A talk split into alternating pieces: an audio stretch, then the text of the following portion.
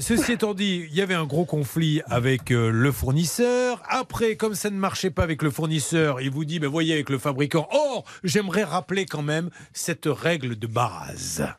La règle d'or sur RTL. Ok, ce n'est pas mon problème si le fabricant, a- si le, le- celui qui me l'a vendu a des problèmes avec le fabricant. C'est à lui de se débrouiller parce qu'elle, elle a dû aller remonter elle-même chez le fabricant. Oui, Julien, absolument. À partir du moment où vous avez euh, un vendeur devant vous, c'est lui qui doit assumer les problèmes.